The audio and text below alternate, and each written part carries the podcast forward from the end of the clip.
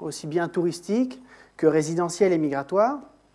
et par conséquent aussi une grande diversité d'usages et de conception de la nature.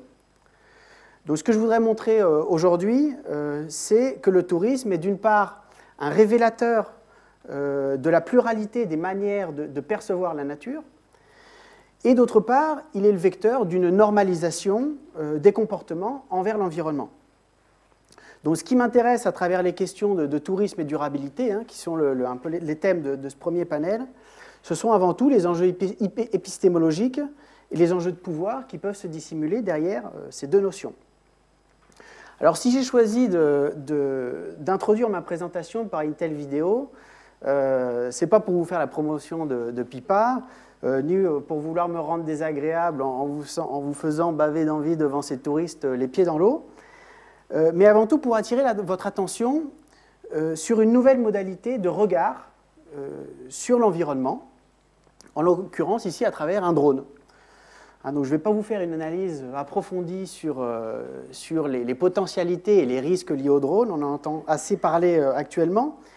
mais juste souligner qu'on est face ici à une nouvelle technique d'appréhension visuelle du territoire et qui va très certainement influencer nos rapports avec euh, nos, manières de percevoir l'environnement et par la même occasion nos rapports avec cet environnement, comme l'ont fait auparavant d'autres technologies visuelles comme la peinture, euh, la cartographie, la photographie ou encore l'imagerie satellite. Alors, la question du, regard, elle est centrale dans les études sur le tourisme, notamment depuis l'ouvrage classique de John Hurry sur le regard touristique, hein, The Tourist Gaze, dont vous avez ici euh, la couverture d'une version actualisée. Euh, qui montre comment le tourisme, en, reproduisant et en diffusant de, manière compulsive et de manière massive, euh, selon des mises en scène toujours plus ou moins attendues, des images, comment le tourisme contribue à imposer certaines normes de conduite parmi les touristes, des représentations légitimes des espaces touristiques et progressivement à construire des normes d'agencement de ces lieux. Donc du coup, faire l'épistémologie de, ces dispositifs de regard, c'est important pour ne pas prendre pour acquise euh, certaines conceptions de la nature, comme par exemple le paradigme de la durabilité,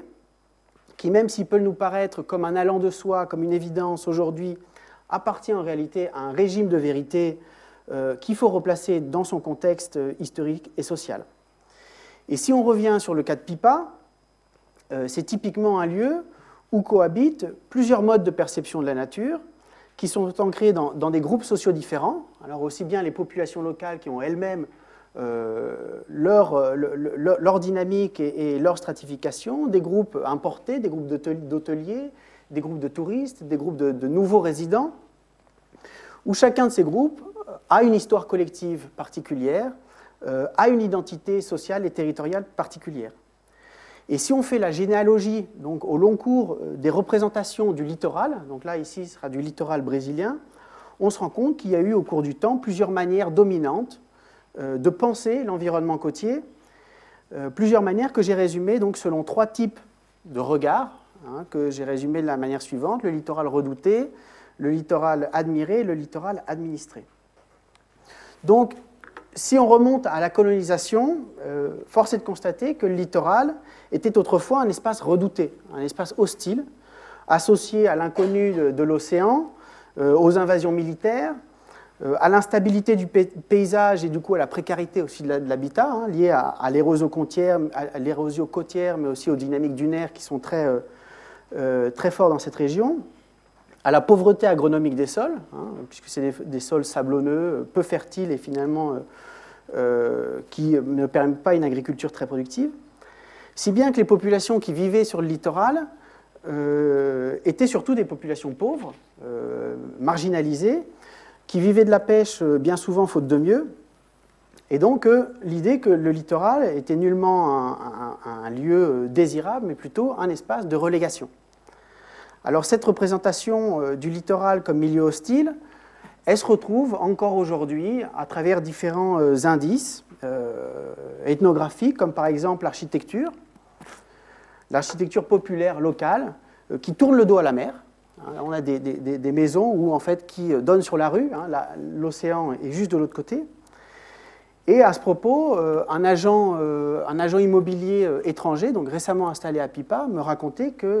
qu'il effectuait des, des substantielles plus-values immobilières simplement en rachetant des maisons de locaux et en tournant l'orientation des ouvertures vers la mer. Puisque, à l'époque, la mer ne constituait pas pour les locaux une belle vue ou une source d'inspiration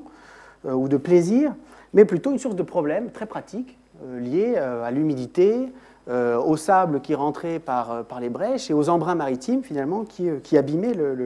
l'intérieur. Cette conception du littoral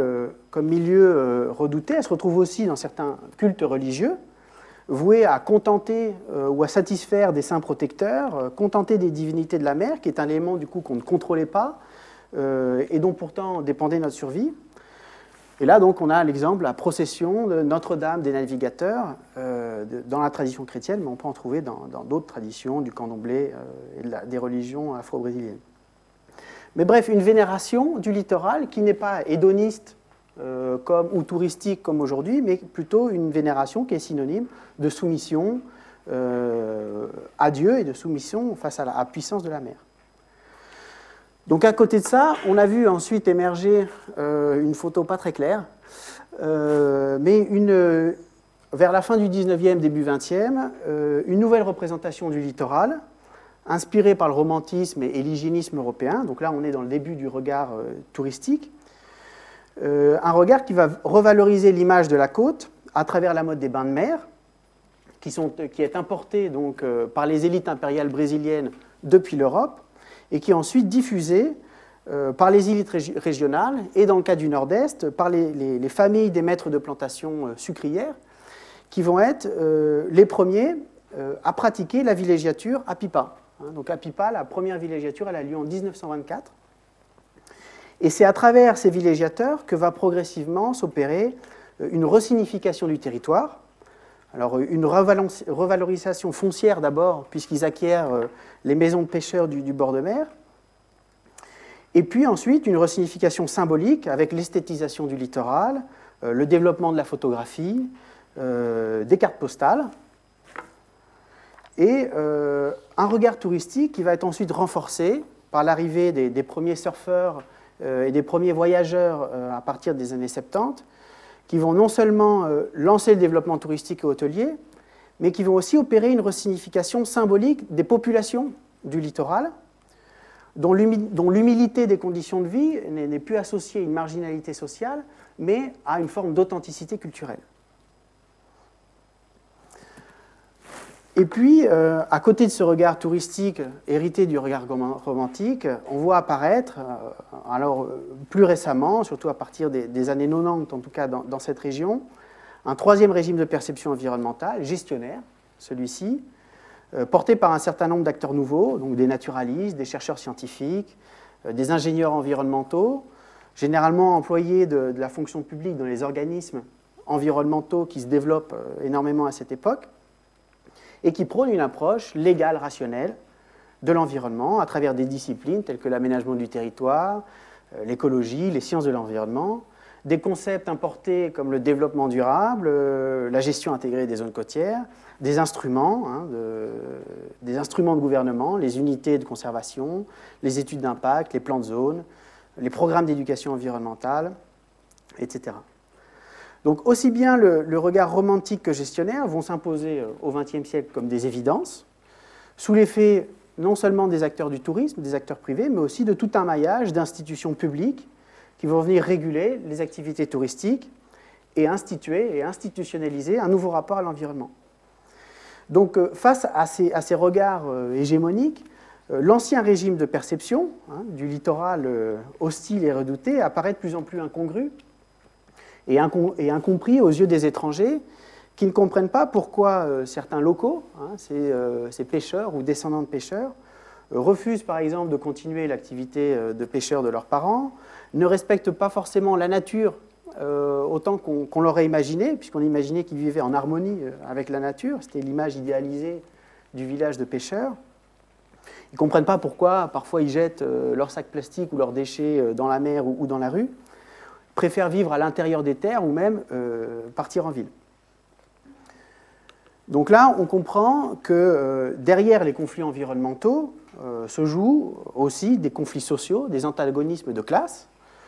euh, et que ce qui est présenté comme un problème culturel ou un problème d'éducation environnementale, euh, bien souvent est un problème social et économique.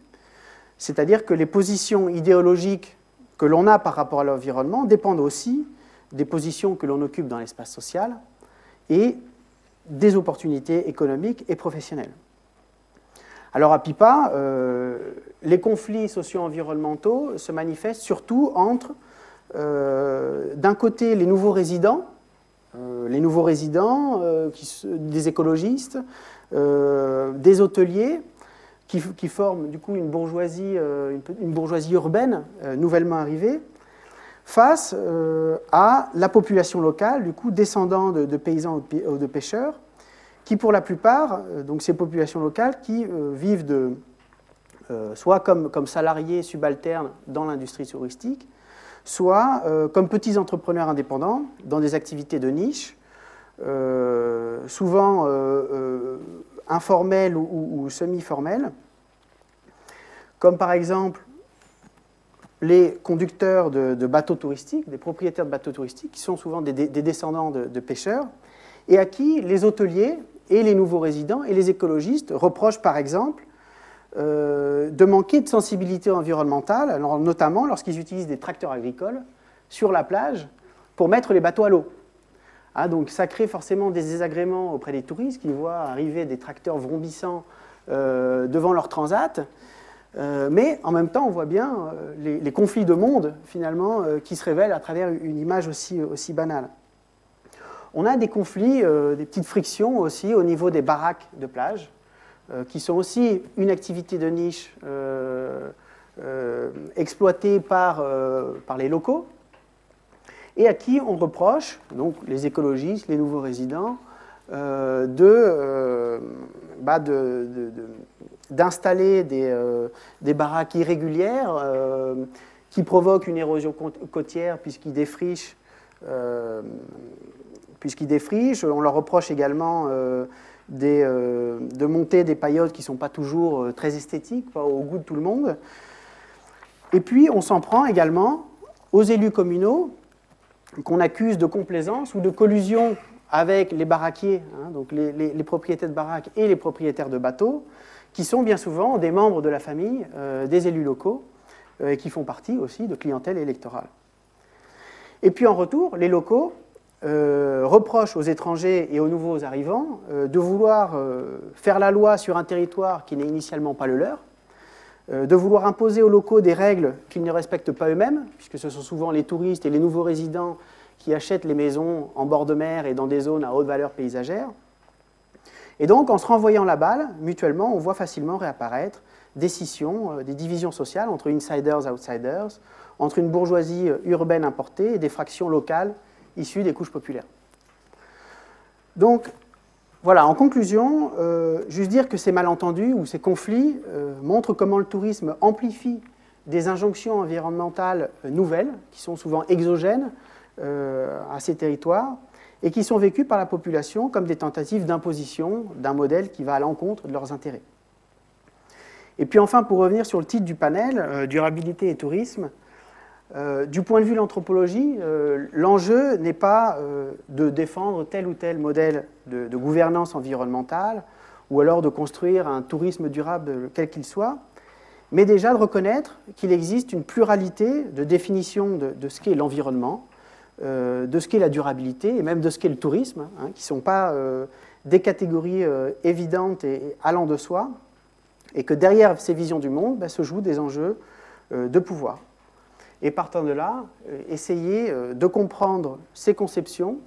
euh, ces visions du monde au regard des histoires collectives et des positions sociales. Voilà.